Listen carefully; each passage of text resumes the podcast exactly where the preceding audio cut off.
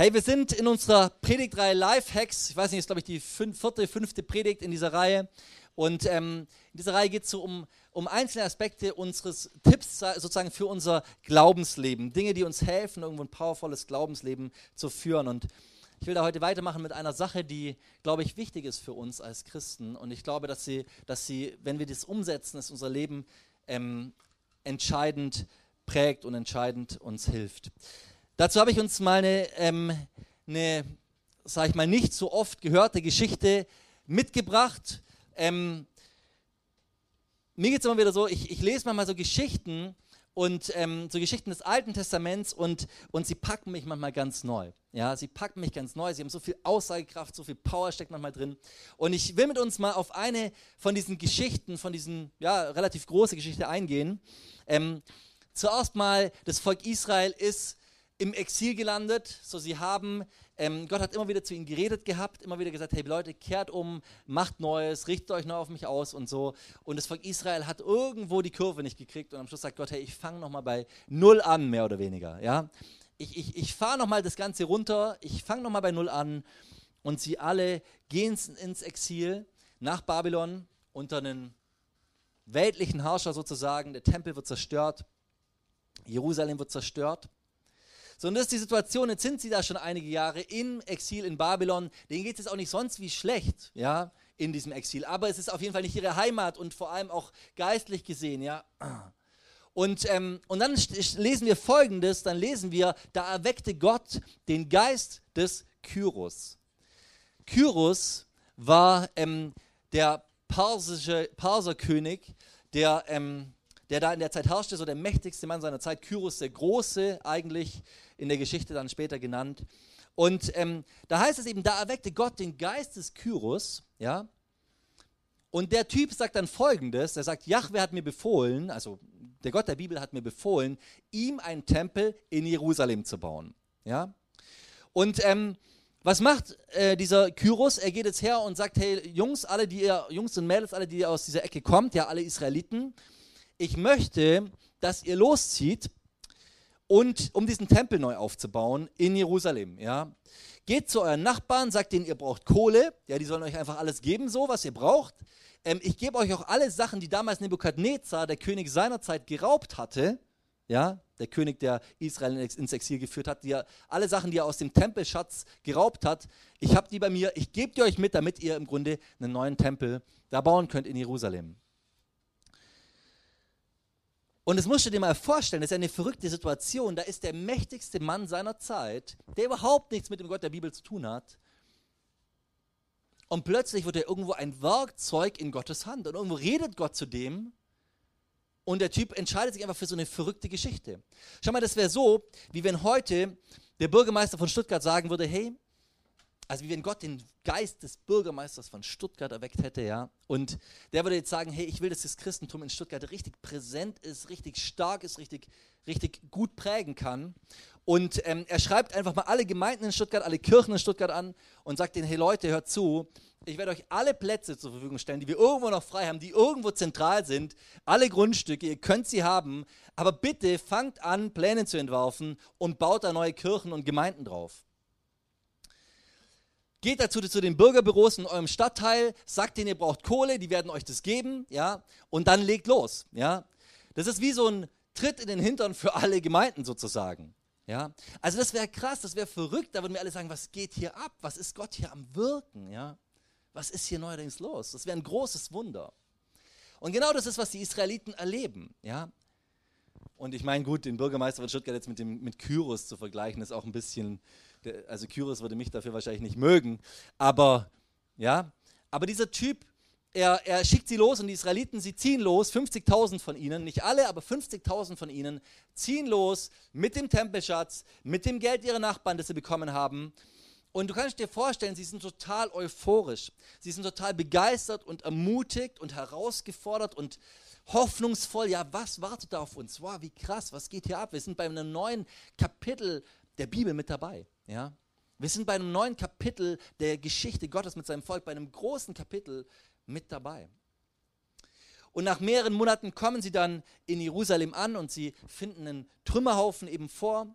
und die Älteren unter ihnen, die wissen noch, wie es war, die können sich noch erinnern, hey, an dem und dem Ort stand das und das Gebäude, wow, da war mal unser Haus und da war das und hier diese Mauer, die war eigentlich voll gewaltig und ja, hier, als wir entführt wurden, da sind wir langgeführt worden und so, ja. So die Älteren, die können sich noch erinnern, die anderen, die erst neu, ähm, ja, die wurden erst in Babylon geboren oder waren noch zu klein, sich zu erinnern. Aber irgendwo, wow, da geht ein Traum in Erfüllung und gleichzeitig ist was voll Trauriges, ja. Aber sie fangen an zu bauen. Sie sehen vor sich diesen Tempel so in, in, ihrem, ja, in ihrem Kopf. Und sie fangen an, diesen Tempel zu bauen und legen bald das Fundament. Und als sie es legen, fangen die, die den Tempel von früher kennen, fangen an zu weinen vor Freude, sind so begeistert, so bewegt. Die anderen auch alle begeistert und freuen sich, jetzt geht es endlich los. Aber blöderweise, beziehungsweise Selbstverständlich kriegen das die Völker außenrum auch mit. Ja?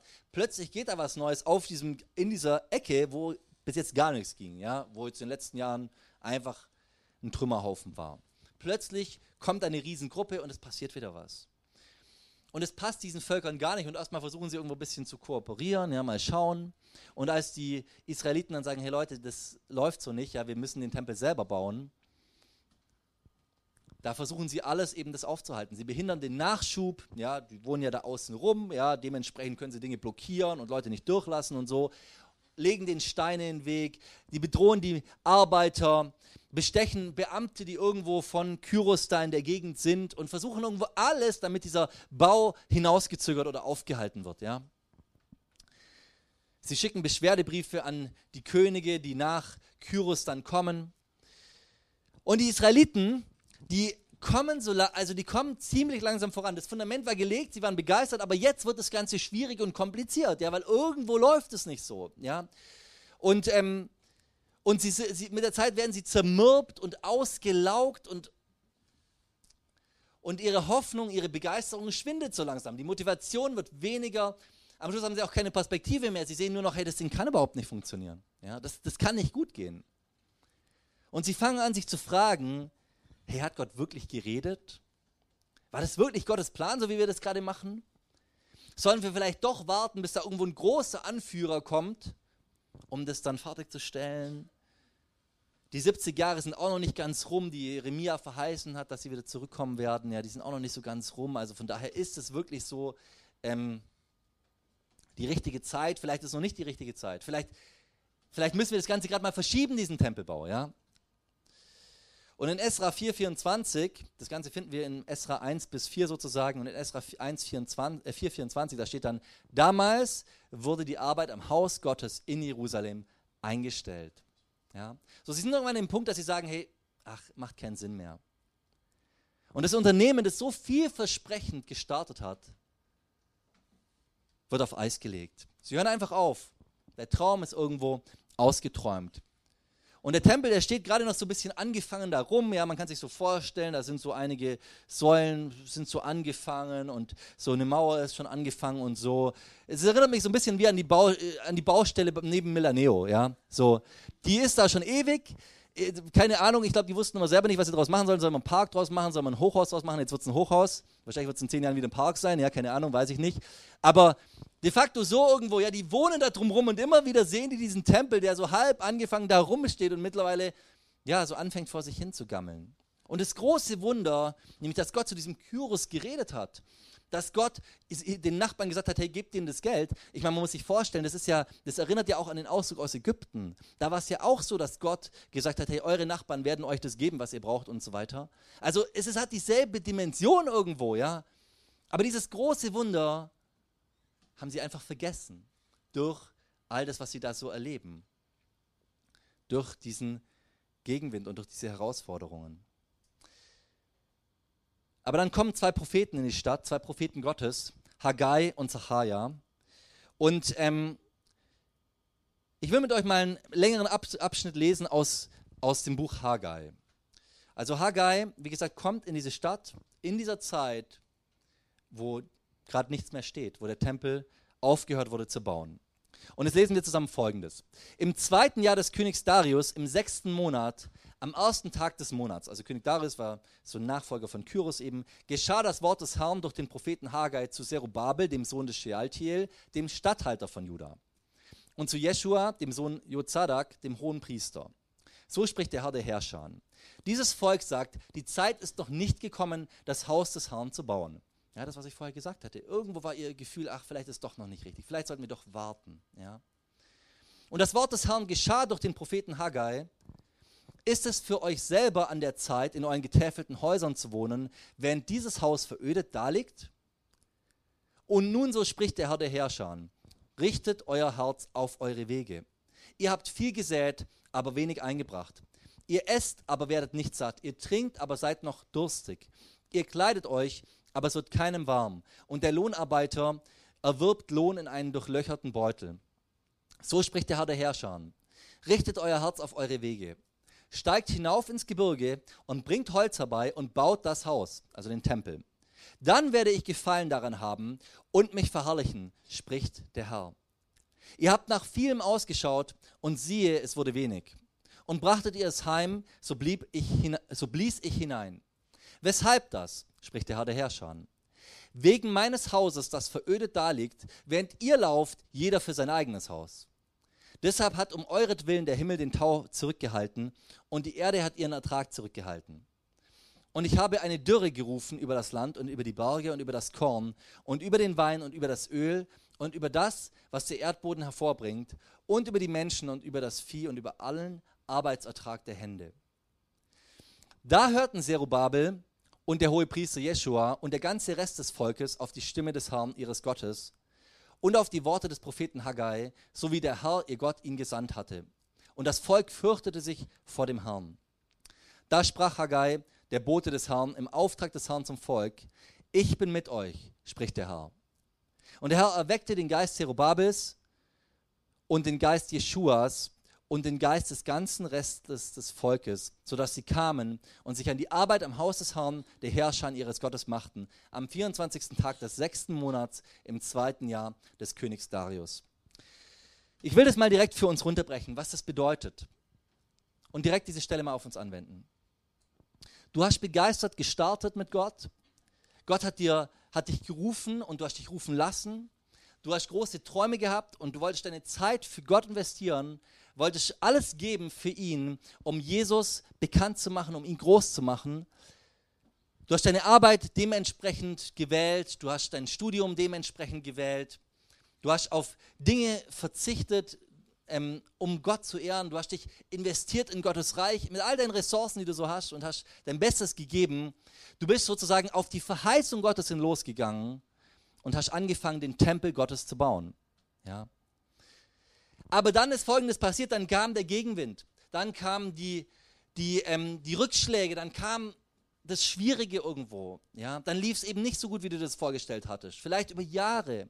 Bei den Israeliten, du kannst davon ausgehen, dass es 20 Jahre gedauert hat, bis sie aufgehört haben mit diesem Tempel. Also die haben lange dran gebaut. Die haben nicht sofort aufgegeben, aber es war halt so zäh, so zäh. Vielleicht ist es bei dir auch so. Die Arbeit äh, lief nicht so wie gedacht. Du hast das Studium vielleicht wechseln müssen und irgendwo kam alles anders als erwartet. Keiner von deinen Freunden hat sich bekehrt oder es kam, gab wenig Resonanz in der Gemeinde, was vielleicht schwierig ist. Es gibt Streit oder Dinge gehen irgendwo zäh voran, du musstest dich mit deinen Aufgaben auch irgendwo durchboxen, wurdest nicht gehört. Und schlussendlich bist du verbittert und irgendwo enttäuscht und ausgelaugt irgendwo von, davon den Tempel Gottes zu bauen. Und irgendwann hast, war der Punkt, wo du gesagt hast, ich höre auf, jetzt am Tempel Gottes weiterzubauen. Ich höre auf, jetzt am Tempel Gottes weiterzubauen. Und du hast angefangen, deine Erfüllung, deine Berufung woanders drin zu suchen. Ja? Du hast angefangen, das nicht mehr in dem Ruf Gottes, in dem Auftrag Gottes zu sehen, sondern woanders drin. Jetzt träumst du zum Beispiel nicht mehr von einer großen Gruppe an Bekehrten um dich rum, an Freunden, die sich für Jesus entschieden haben, sondern von einem großen Haus mit einem schönen Garten am Rand von Stuttgart.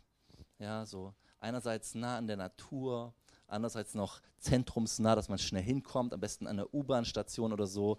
Ähm, ja, so Neubau, Jetzt träumst du nicht mehr von der Errettung der Welt wie früher. Ja, wow, wo, was wird alles passieren, wenn ich am Start bin, sondern davon, mal die ganze Welt bereist zu haben. Ja, überall mal gewesen zu sein, alles mal gesehen zu haben. Jetzt träumst du nicht mehr von einer großen Berufung, von deiner großen Berufung, sondern von einem tollen Beruf. ja, von einer tollen Karriere. Weißt du, wir alle sind auf der Suche nach Erfüllung und auf der Suche danach, irgendwo was aus unserem Leben zu machen und da was Gutes rauszuholen. Das steckt in uns drin, so sind wir gemacht. Ja? Wir wollen etwas bewegen, etwas tun. Die klassische Philosophie, die hat so den Ansatz, dass sie sagt, jeder Mensch ist auf der Suche nach dem höchsten Gut oder nach dem höchsten Glück sozusagen. Ja, jeder Mensch und je nach, je nach philosophischer Strömung hat man dieses Glück halt woanders verortet. Ja, die Stoa hat es in der Tugend verortet und die Epikureer in der Lust sozusagen und so weiter. Ja. Augustinus hat genau das später aufgegriffen und gesagt, nö, das höchste Glück ist nur bei Gott zu finden. Ja. Hat, ist also von der klassischen Philosophie aus reingesprungen. Aber schau mal, ich glaube, da ist ganz viel Wahres dran. Wenn wir unser, wir sind auf der Suche nach Glück, auf der Suche nach Erfüllung, wir wollen was aus unserem Leben machen. Und wenn wir es nicht in Gott und in seinem Auftrag ähm, finden, dann suchen wir es halt am Schluss woanders. Wenn wir es nicht in Gott und in seinem Auftrag finden, wo wir losgegangen sind, wo wir was bewegen wollten, dann am Schluss, wenn es zäh wird, dann sagen wir, ja gut, wenn das nicht funktioniert, dann suche ich es halt in meiner Selbstverwirklichung. Dann suche ich es halt darin, dass ich irgendwo mein eigenes Haus baue, dass ich mich um meine Dinge jetzt kümmere, dann ist das wenigstens was Schönes. Wenn es mit Gott nicht klappt, dann klappt es wenigstens in meinem Privaten. Ja? Weißt du, ich glaube, das ist ein großes Ding und ich glaube, jeder von uns ist immer wieder in seinem Leben mal in der Gefahr, da zu sein oder ist da vielleicht auch, auch manches Mal oder auch gerade. Ja? Und du wohnst schon noch in Jerusalem sozusagen. Du wohnst schon noch in der Nähe vom Tempel, aber also oder du bist halt, ja, du wohnst noch in Jerusalem im Sinne von, du bist immer noch weiterhin in der Gemeinde, du hältst an den Werten fest und, ähm, und du bist schon irgendwo am Start, aber, aber eben nicht so wirklich. Den Tempel baust du eigentlich nicht mehr. Ja? Das ist mehr so die Tradition, die du noch so mitnimmst, das hast du ja schon immer gemacht oder daran, daran siehst du auch irgendeinen Sinn, aber an, den, an dem Tempel Gottes baust du nicht mehr. Und Haggai betont in dieser Stelle für die Israeliten, aber das gilt auch für uns, er sagt im Endeffekt, Gottes Segen ist dann da, wenn wir seinen Tempel bauen. Das hängt immer zusammen. Gott sagt, da ist Segen, wenn ihr auf mich euch fokussiert. Und wenn nicht, dann ist kein Segen da. Das ist, was er, den, was die Israeliten erleben müssen irgendwo. Und manches in unserem Leben funktioniert deswegen nicht, weil es nicht dem Plan Gottes entspricht. Und weil Gott sagt, hey, ich stelle mich da nicht dazu. Ich habe da keine Lust drauf. Manche Wege will und wird Gott nicht segnen. Aber ich glaube, und das finde ich so entscheidend, das sagt er ja nicht, um im Grunde irgendwas mies zu machen, sondern das sagt er im Grunde als so ein Sprungbrett, um das eigentlich Wichtige zu sagen. Ja, er will, er ruft den Israeliten zu, vielleicht können wir nochmal Folie 1 reinmachen, da sagt er, baue mein Haus, dann werde ich Gefallen haben und dann werde ich mich verherrlichen. Ja, das gilt auch für dich und mich. Gott ruft dir heute zu, bau mein Haus, dann werde ich Gefallen haben und dann werde ich mich in deinem Leben verherrlichen. Das ist der Punkt. Ja setzt deine Prioritäten neu. Sag Gott, du sollst die Nummer eins sein. Du sollst an erster Stelle stehen. Du sollst es sein, wonach ich mein Leben ausrichte. Zuerst mal soll dein Haus gebaut sein und dann kann ich mein Haus danach bauen. Zuerst mal sollst du groß gemacht werden, sollst du verherrlicht werden und dann darf alles andere kommen. Und ich will dich so herausfordern, tu neu diese ersten Werke. Komm neu zurück zu dem, was Gott in dein Herz hineingelegt hat. Weißt du, mir begegnen so oft Menschen, die hatten so große Träume und davon ist nicht mehr viel übrig und es gibt zwei Optionen. Entweder der Traum war wirklich ein persönlicher Traum, das kann auch mal sein, ich mag, man hat im Laufe seines Lebens so manche Spinnereien irgendwo, ja, das ist auch okay. Ja, entweder das ist das, oder, und das ist eben auch oft, dass Gott schon große Träume in unser Herz hineingelegt hat. Ich meine mit groß nicht zwingend menschlich groß im Sinne von, keine Ahnung, sondern Dinge, die dich so begeistert haben, so bewegt haben, so motiviert haben, wo du was Großes drin gesehen hast.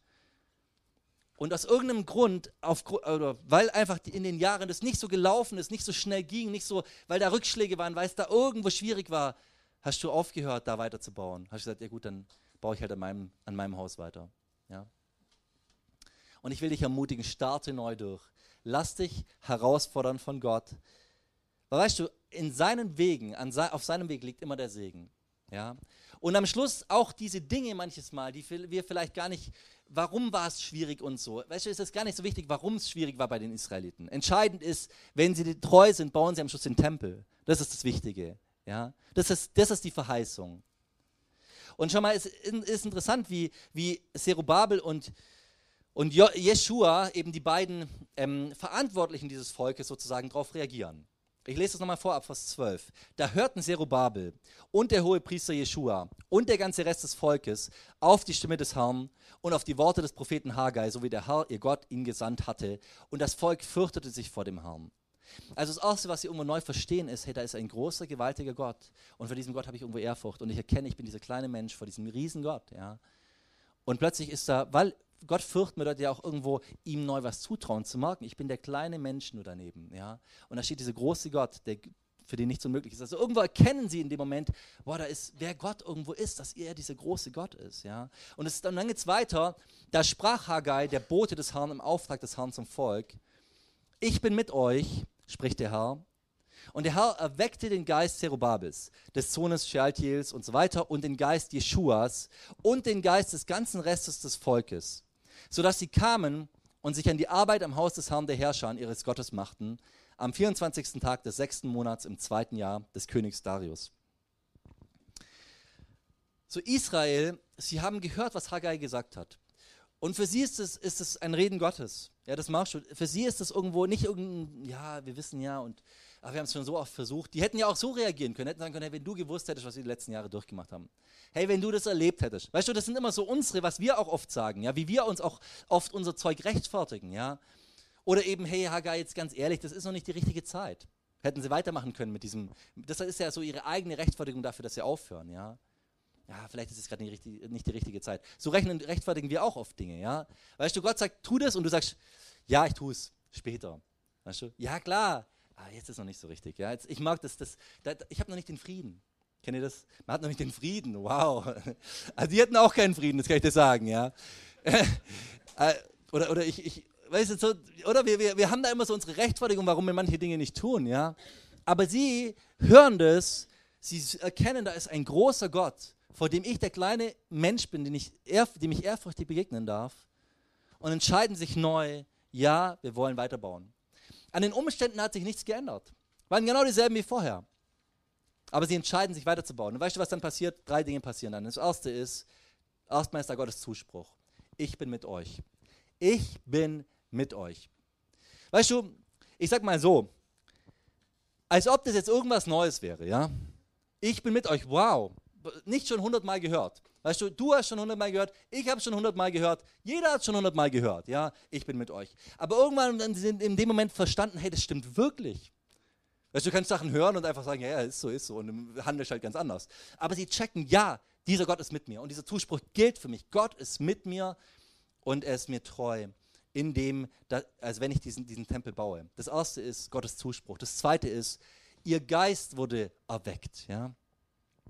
Also irgendwann hat Gott in ihrem Herzen an ihnen was getan, hat ihnen Kraft gegeben, hat ihnen Ausrichtung gegeben, hat sie Dinge verstehen lassen, weil sie irgendwo innerlich gesagt haben, ja, wir wollen uns irgendwo vor diesem Gott demütigen. Da war neue Kraft da, neue Power, neue Ausrichtung, neue Leidenschaft, neues Feuer. Und das dritte ist, sie haben den Tempel schlussendlich zu Ende gebaut. Ja? Sie haben weitergemacht und haben ihn irgendwann abgeschlossen. Ist der Widerstand weniger geworden? Ich glaube nicht. Ja? Haben sie den Tempel trotzdem fertig gebaut? Ja. Und so darf das in unserem Leben auch sein. Ich will dich heute einladen, dass du sagst, hey, ich will auf diesen Gott hören. Und ich will das, was Haggai diesen Israeliten sagt, will ich auf mein Leben anwenden und will ich für mich auch glauben. Das soll eine Ermutigung für dich sein. Hey, bleib nicht dort stehen, wo du heute bist, sondern lass dich herausfordern, ganz neu zu träumen. Lass dich herausfordern, ganz neu irgendwo hinzuhören. Gott, was sind deine Träume? Und nicht zu sagen, ja, irgendwann mal. Und auch nicht zu sagen, ja, war halt, wurde halt nichts. Sondern zu sagen, hey, vielleicht ist dieser Weg manchmal holprig, aber hey, Gottes Verheißung ist es. Ich glaube, es hat viel damit zu tun, auch mal seine Träume zu prüfen in Zeiten, wo man irgendwo bewegt war, begeistert war von Gott, wo man herausgefordert war, wo man Visionen hatte, Träume hatte. Ja, sich da nochmal neu hinbringen zu lassen innerlich und zu fragen, hey, wo bin ich abgerückt von diesen Dingen? Und warum bin ich davon abgerückt? Und zu sagen, hey, heute neu. Ich will heute neu seinem Ruf folgen. Ich will neu irgendwo die Ehrfurcht vor Gott auch haben. Die, die Furcht davor, dass er, oder die Ehrfurcht vor diesem gewaltigen, großen Gott, für den nichts unmöglich ist. Ich will neuen Segen erleben. Es gibt in der, also wir als Mosaic Church gehören wir zur Ecclesia-Bewegung und die Ecclesia-Bewegung, das ist eine Pfingstbewegung. Die hatten einen Gründer, wir Jüngeren, uns juckt das nicht, aber ich mag bei den Älteren, das war schon was unglaublich, boah, dieser Typ ist ein krasser Kerl, ja. Aber dieser Hamann Zeiss, mich begeistert er sehr, ähm, weil dieser Typ, er ist als junger Pfarrer damals ähm, während dem Ersten Weltkrieg und zwischen den Weltkriegen hat er gewirkt und ähm, war auch ein Missionar, hat hat Dinge erlebt mit Gott, Menschen wurden auch geheilt, er hat gepredigt zu Menschen und so weiter. Es, ist, es, ist, es sind Dinge passiert, er war irgendwo, sag ich mal, wenn du so willst, gemessen erfolgreich sozusagen in seinem Dienst. Ja? Aber irgendwann ähm, hat seine Ehe gekriselt, seine Frau ist in die Psychiatrie gekommen, sie haben sich scheiden lassen und in dem Ganzen hat er so viel irgendwo auch Gegenwind bekommen von den anderen und so viel Unverständnis aus seiner, aus seiner Sicht, ja, dass er irgendwo gesagt hat, hey, ich habe keinen Bock mehr auf diesen Weg mit Gott. Ja, ich habe die Schnauze voll. Und er hat, gesagt, er hat nicht nur gesagt, ich, ich, will nicht mehr, ich will nicht mehr Pfarrer sein oder so, sondern er hat gesagt, ich will mit Gott nichts mehr zu tun haben. Er hat Gott irgendwo innerlich so gesagt, hey, wenn du mich willst, dann komm in ein paar Jahren wieder, ja, ich habe keinen Bock mehr. So. Und er ist weggegangen vom Glauben, auch in der ganzen, während der ganzen Kriegszeit und so weiter, nichts mehr mit dem Glauben zu tun gehabt. 20 Jahre lang weg gewesen vom Fenster. Und dann, eines Tages hat sich seine Frau, äh, ich glaube, das war irgendwo während der Bombardierung von der Stadt, in der er war, hat sich seine Frau für diesen Jesus irgendwo entschieden. Und daraufhin, in dem Prozess, hat auch er sich neu entschieden für Jesus. Und Gott hat diesen Mann wieder eingesetzt in seinen Dienst und hat diesen Typen mächtig gebraucht. Und wenn, wenn du auf Berührer bist und du hast eine, einen Unterricht über die Pfingstbewegung, dann werden sie dir da sagen, dass dieser Hamann Zeiss, so heißt er, dass der der einzige Heilungsevangelist war, den Deutschland niemals hatte. Und du musst dir vorstellen, nach dem Zweiten Weltkrieg, da wo der gepredigt hat, waren die Hallen voll, tausende von Menschen. In Ulm, die größte Halle, die weiß nicht, die ist mittlerweile geteilt worden, das sind ein paar Unterteile, da haben, was ich, 5000, 6000 Leute reingepasst. In Holland hat er gepredigt, bei Leuten, die die Deutschen gehasst haben, ja. Und da haben die die Hallen aneinander geschlossen, damit alle das hören konnten. Und ganz viele Menschen sind geheilt worden. Der Peter Schneider, der ähm, sozusagen der ehemalige Pastor in Ulm war, der ist geheilt worden von einem ganz schlimmen Herzleiden. Der, die Ärzte haben gesagt, äh, der Sohn wird ähm, sein, sein, seine Kindheit sozusagen nicht überleben. Der ist dauernd umgekippt, wenn er ein bisschen Sport gemacht hat und hatte Aussätze und so. Der wurde da geheilt. Bei diesem Mann sind unglaublich viele Dinge passiert. Und weißt du, ich, ich, ich bin manchmal so begeistert, dass Gott solche Menschen nimmt und sagt, hey, ich bin mit den Leuten nicht am Ende. Ja. Er ist nicht am Ende mit uns. es ist immer die Frage, wo stehe ich heute und wofür entscheide ich mich heute. Es ist nicht so wichtig, was war gestern. Das ist nicht entscheidend. Ja. Aber dieser Mann hat, hat ähm, Großes bewegen dürfen für, für Gott ähm, und hat sich irgendwo aber neu entscheiden müssen. Ja, ich will neu mein Leben diesem Jesus und meinen Auftrag diesem Jesus geben und er soll meinen Auftrag bestimmen. Und dann noch eine Geschichte, die mir dazu eingefallen ist. Als er einmal, er hat halt immer für Menschen gebetet und ähm, wenn du heute, also wenn du, du kannst, es gibt mehrere Bücher über ihn und ähm, da sind oft so Zeitungsausschnitte drin, einfach von weltlichen Zeitungen. Er hat gepredigt, zum Beispiel ein Buch heißt Lahme tanzen unter, unter der Kanzel und das ist eigentlich ein, ähm, eine, eine, eine von, einer, von einer Überschrift aus einer Zeitung, ein Titel, da steht eigentlich Blinde lesen aus dem Evangelium vor und Lahme tanzen unter der Kanzel. Das ist passiert. Die Journalisten haben es einfach gesehen, haben es aufgeschrieben, haben es gedruckt. Ja. Solche Dinge sind passiert. Und eines Tages kommt zu diesem Hamann Zeiss ein Mann, er ist auch ganz schwer krank, hat nur noch ein paar Jahre. Ich weiß nicht, hat er Krebs, glaube ich. Und, ähm, und er hat gesagt, hey, könntest du bitte für mich beten? Und der Typ hat gesagt, wie vielen Menschen hast du schon von Jesus erzählt? Und der Mann sagt, noch niemandem. Und dieser Mann sagt, ein bisschen andere Zeit, ein bisschen direkter manchmal, ja, aber er sagt zu ihm, was? Noch niemandem hast du erzählt von Jesus? Für dich bete ich nicht. Fang du mal an, Menschen von Jesus zu erzählen und du wirst auch gesund sein. Und weißt du, dieser Mann erzählt im Nachhinein, er selber sagt, das hat er halt gehört, er selber hat gesagt, ich habe mich da, das war Gottes Reden für mich und er hat Gas gegeben, ja. Und er sagt, dieser Mann ist richtig alt geworden, ja. Nicht nach ein paar Jahren gestorben, richtig alt geworden. Und auch nicht an dem Leiden gestorben, übrigens, ja. Und weißt du, ich glaube, das ist sowas, was, wo Gott uns herausfordern will und sagt, hey, sei jemand, der mich an die erste Stelle stellt. Setz deine Prioritäten richtig. Setz zuerst mich an erste Stelle, bau zuerst mein Haus, und dann bei alles andere drumherum kannst du dein Haus gerne daneben bauen, aber bau zuerst mein Haus. Konzentriere dich darauf. Und wenn du das tust, dann werde ich dir auch den Segen geben, den du brauchst für diese Berufung und für diesen Weg. Lass uns gemeinsam aufstehen. Lass mal die Augen schließen. Ich glaube, Gott will uns heute Morgen herausfordern, auch mit dieser Geschichte. Und will uns sagen, hey, wag doch Neues mit mir. Lass doch mal das Alte hinter dir. Hör auf, zuerst dein Haus zu bauen. Bau zuerst mein Haus. Was sind die Träume, die Gott dir gegeben hat? Wenn du sagst, ich habe keine Träume, die Gott mir gegeben hat, dann fang an, dich danach auszustrecken und hinzuhören, Gott, was hast du vor mit mir? Das können verschiedenste Sachen sein. Das kann sein, dass Gott dich wo ganz anders hinruft, in ein anderes Land, keine Ahnung. Es kann sein, dass Gott sagt, hey, fang an, dich finanziell neu zu investieren. Fang an, deine Ressourcen, dein Können neu einzubringen. Fang an, bei deiner Arbeitsstelle neue Begeisterung zu haben und begeistert zu sein von mir und es auch weiterzugeben. Was auch immer es ist, aber ich will dich ermutigen, lass dich von Gott herausfordern. Er hat einen Plan und für jeden von uns, wir haben alle haben diese Ecke, an der wir bauen dürfen von seinem Tempel. Und wenn du sagst, hey, ich will heute ähm, ganz neu mich ausstrecken und sagen, hier bin ich, ich baue gerade an meinem Haus sehr viel, aber ich merke, Gottes Haus ist irgendwo an einer anderen Stelle in meiner Prioritätenliste. Aber heute will ich ganz neu Gott sagen, hier bin ich, du sollst die Nummer eins sein. Zuerst will ich dein Haus bauen und dann können wir über alles andere reden. Wenn du hier bist, dann darfst du dich mal kurz melden, dann würde ich gerne für dich beten. Halleluja. Jesus, ich danke dir. Ich danke dir, dass du mit uns unterwegs bist, Herr. Danke, dass du mit uns deinen Weg gehst. Danke, dass du einen Plan hast, und uns mit hineinnimmst in deinen großartigen Plan. Herr Jesus, schenk uns große Träume und segne jeden Einzelnen, der sich jetzt auch gemeldet hat, Herr. Helf uns, dass wir wirklich uns selber, unsere Träume hinten anstellen, deine Träume vorne hinstellen. Zuerst soll es um dich gehen. Du sollst groß gemacht werden in unserem Leben. Helf uns dabei, wirklich auch in all unserem Fühlen, in all diesen Dingen, zuerst das zu tun, was du willst und nicht zuerst nach dem zu fragen, was wir wollen, Herr. Und danke, dass du dich auch da nicht lumpen lässt, dass du da gnädig bist und großzügig bist, auch dort, wo wir dir gegenüber großzügig sind, Herr. Danke für all den Segen, den wir schon erleben durften in unserem Leben. Danke für all das Gute, was wir haben. Danke vor allem, dass du mit uns bist, Herr. Das will ich dir auch zusprechen. Gott sagt, ich bin mit dir. Ich bin mit dir auf deinem Weg. Der manchmal holprig ist, aber ich bin mit dir. Und ich werde dich tragen. Und ich werde mit dir unterwegs sein und werde mit dir die nächsten Schritte gehen. We'll be.